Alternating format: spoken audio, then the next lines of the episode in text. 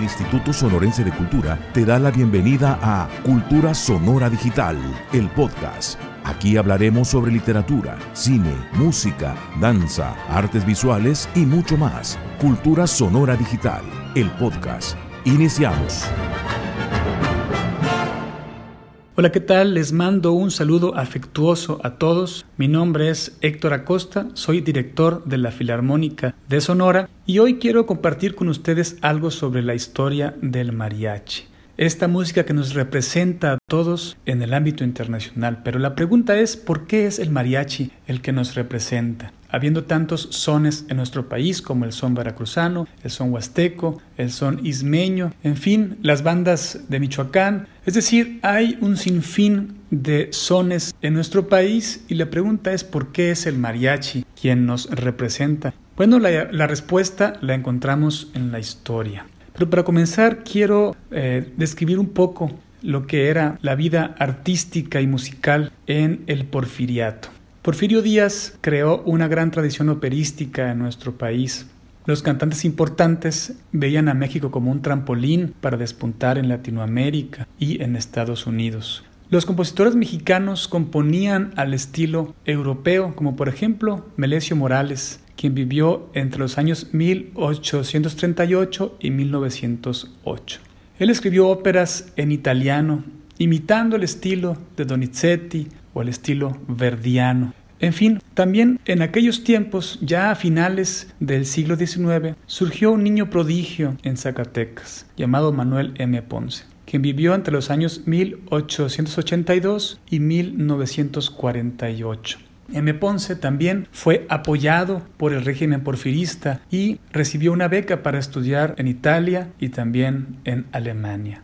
En Alemania perfeccionó su técnica pianística con Martin Krauss, un discípulo de Franz Liszt. M. Ponce, influenciado por el nacionalismo europeo, regresa a México con el sueño de promocionar la música popular mexicana en los grandes teatros. Pero esto para la clase adinerada era una locura, ya que la clase eh, dominante pensaba que la música popular mexicana no tenía ningún valor y era considerada basura. Así que era un gran reto para Manuel M. Ponce. Lo que él hizo fue un trabajo que ahora puede ser llamado como etnomusicológico.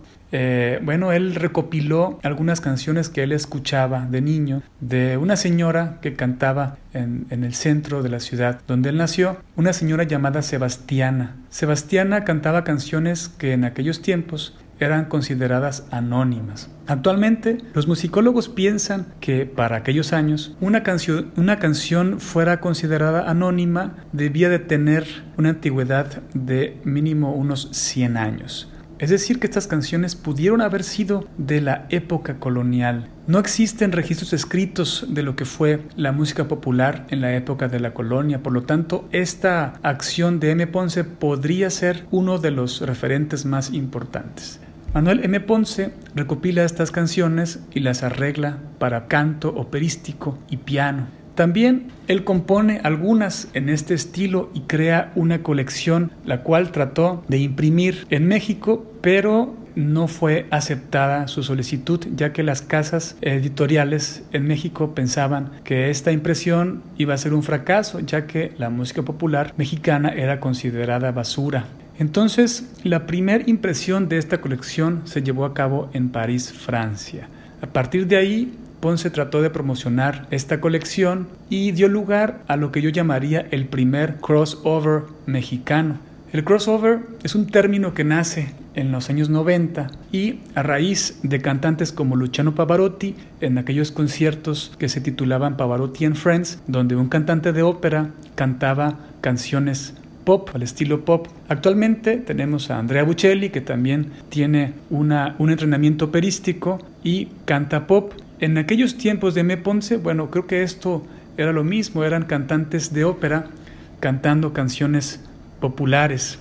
Y bueno, en, en toda este, esta atmósfera surgían agrupaciones surgían mariachis importantes como por ejemplo el mariachi Vargas que comenzó a trabajar desde 1898 eh, dirigidos por Gaspar Vargas quien era un músico analfabeta y este ensamble se convertía en un ensamble local allá en el estado de Jalisco. También surgió otra agrupación titulada Cuarteto Coculense de Cirilo Marmolejo. Este cuarteto fue apoyado por un doctor de apellido Rodríguez, quien se convirtió en su mecenas. El doctor Rodríguez les compró uniformes y también les patrocinó una serie de grabaciones realizadas entre los años 1908 y 1909. Estas grabaciones son consideradas las primeras grabaciones de mariachi en la historia.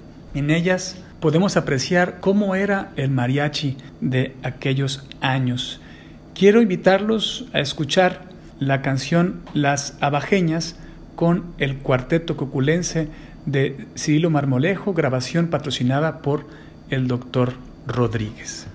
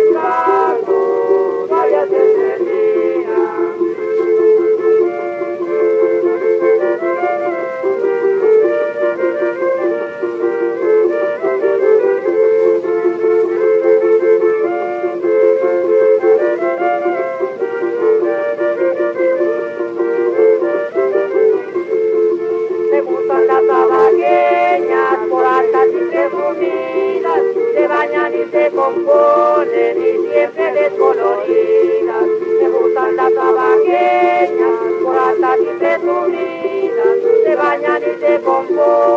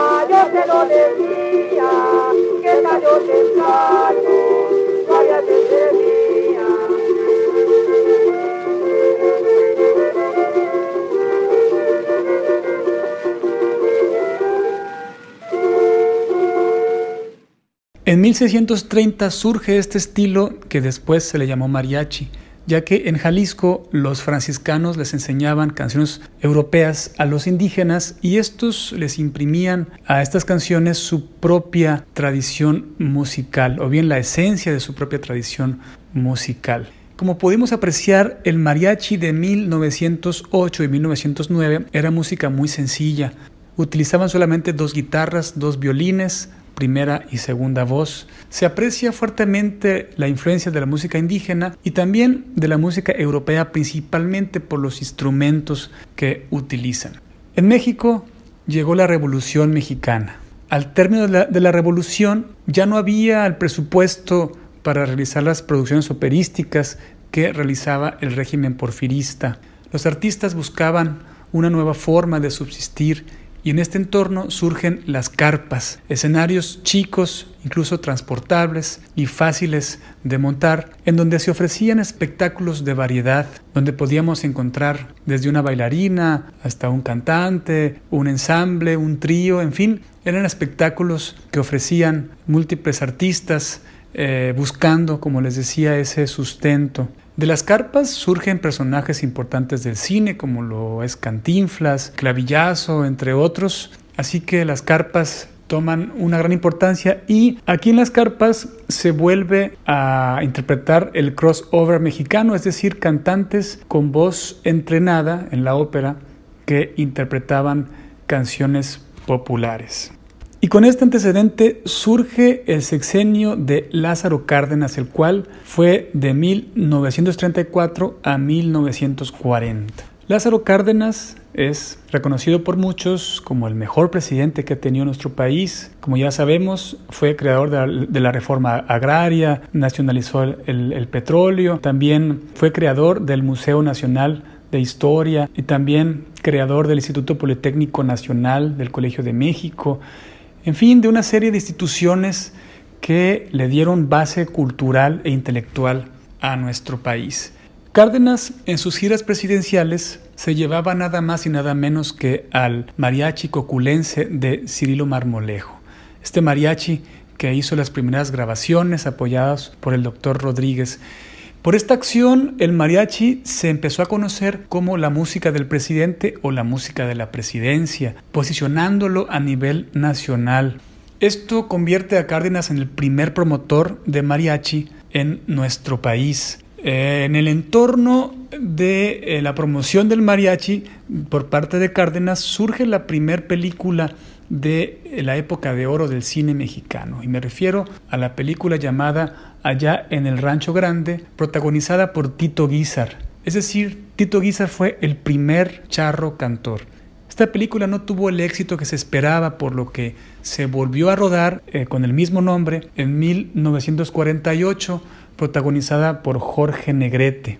Jorge Negrete es un personaje muy importante en el cine Jorge Negrete, les comento que estudió en el colegio militar y estudió canto también con el maestro sonorense José Pierson, maestro de Ortiz Tirado, maestro de Hugo Bendaño, Pedro Vargas, entre otras figuras importantes en el ámbito musical y en el ámbito del cine de aquellas épocas.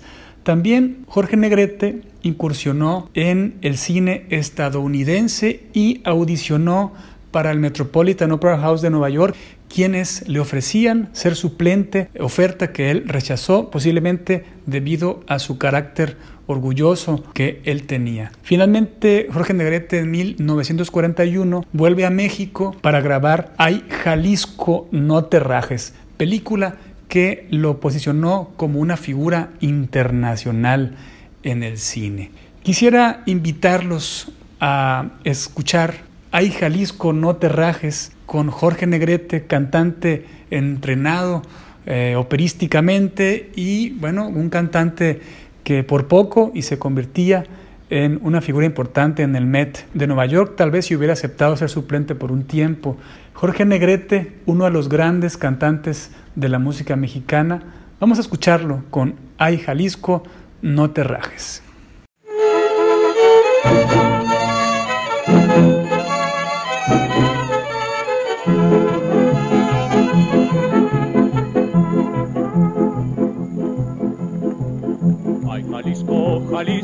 Jalisco, tú tienes tu novia que es Guadalajara.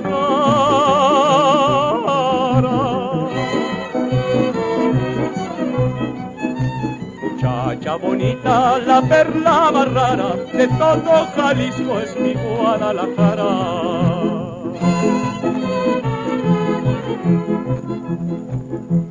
Gusta escuchar los mariachis cantar con el alma sus lindas canciones.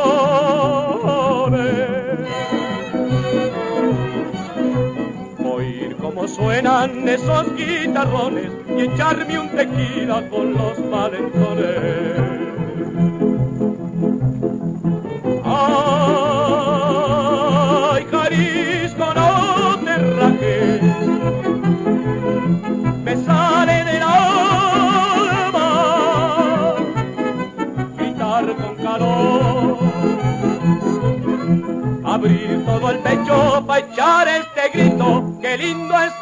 Jalisco, palabra de honor. ¡Ay, qué rechula es mi tierra cuando el sol está naciendo! Pero más rechula es mi morena cuando a mí me está queriendo.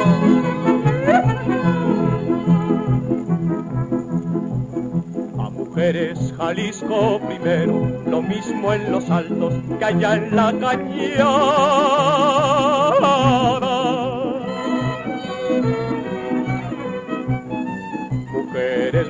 Chulas, relindas de cara, así son las hembras de Guadalajara.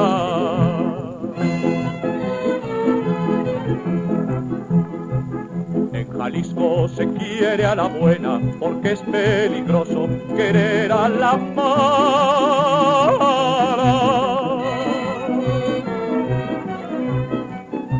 Por una morena echarme un chavala y bajo la luna cantar en Chapala. Ay, Jalisco, no te rajes me sale del alma gritar con calor, abrir todo el pecho para echar este grito. ¡Qué lindo es Jalisco! Palabra de honor. ¡Qué lindo es Jalisco!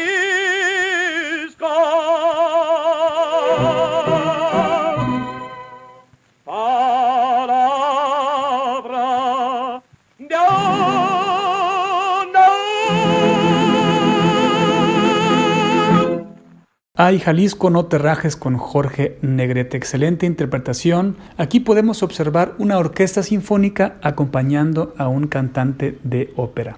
Si reflexionamos un poco, la aristocracia en el porfiriato hacía lo mismo, iba al teatro a disfrutar de una orquesta y de los cantantes de ópera. Finalmente, el modelo estético sigue, lo que es diferente es el contexto de las películas que ya estaban en un entorno nacionalista y había que mostrar los símbolos de esta nación. El mariachi tiene un parteaguas muy importante y este es eh, la época de oro del cine mexicano. Para las películas se contrataban compositores entrenados en la música clásica que crearan bandas sonoras con elementos folclóricos. Bandas sonoras de películas que pretendían competir con el cine internacional, así que la música debería de complacer a los seguidores del buen cine.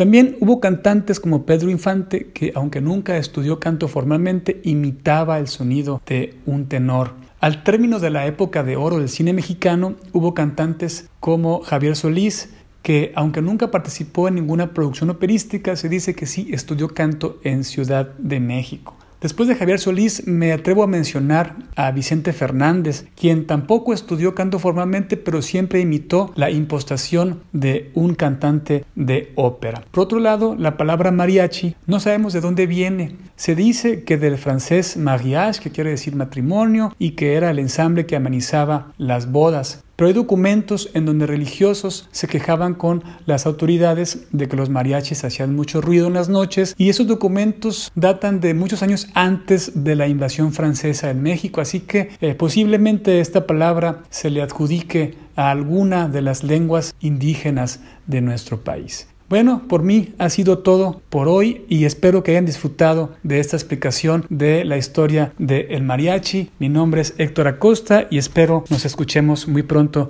próximamente.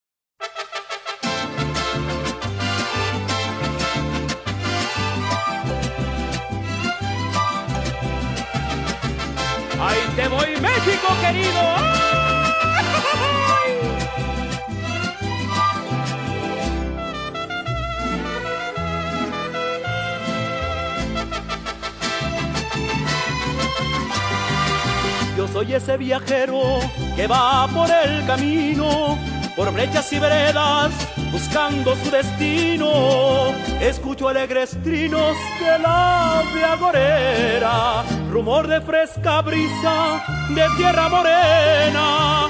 Y miro en las espigas dorados sus trigales, como las que se mecen, muy verdes los maizales. Serpentean las bardas de piedras quebradas, casitas con horcones de adobe blanqueadas. la Virgen del Cerrito que alivia nuestros males, nos da sus bendiciones, milagros y bondades. Con pelos mexicanos le brindan su canto y todos la visitan el día de su santo.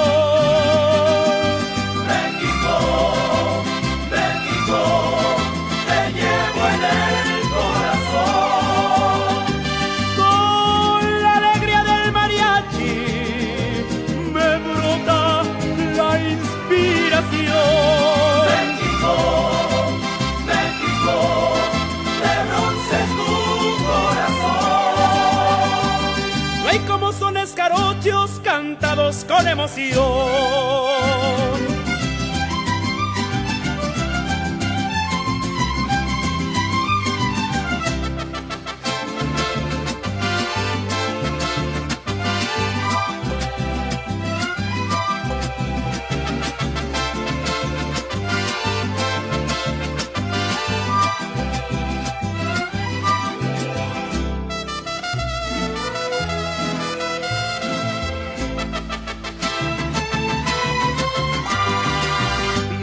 Labradas, cinceles de pasión, pitayos coronados, un águila en acción, serpientes emplumadas en recio nopal, escudo mexicano, valor nacional, piletas como espejos y tibias sus lagunas, se peinan con el viento, se encajen las espumas, de piedras molcajetes, volcanes nevados, el popuelista Cihuatl, amantes postrados.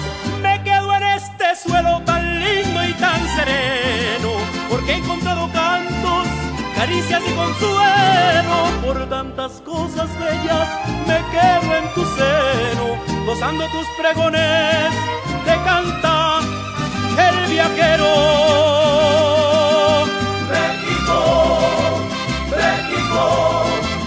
Llevo en el corazón.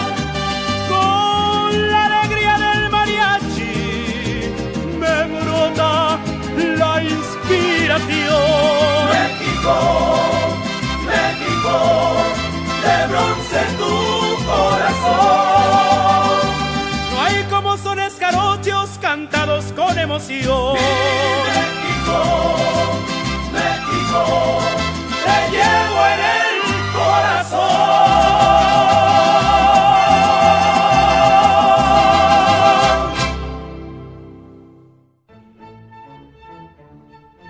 Cultura Sonora Digital, el podcast. Acompáñanos en el próximo encuentro con el arte y la cultura en Sonora. Cultura Sonora Digital, el podcast, una producción del Instituto Sonorense de Cultura.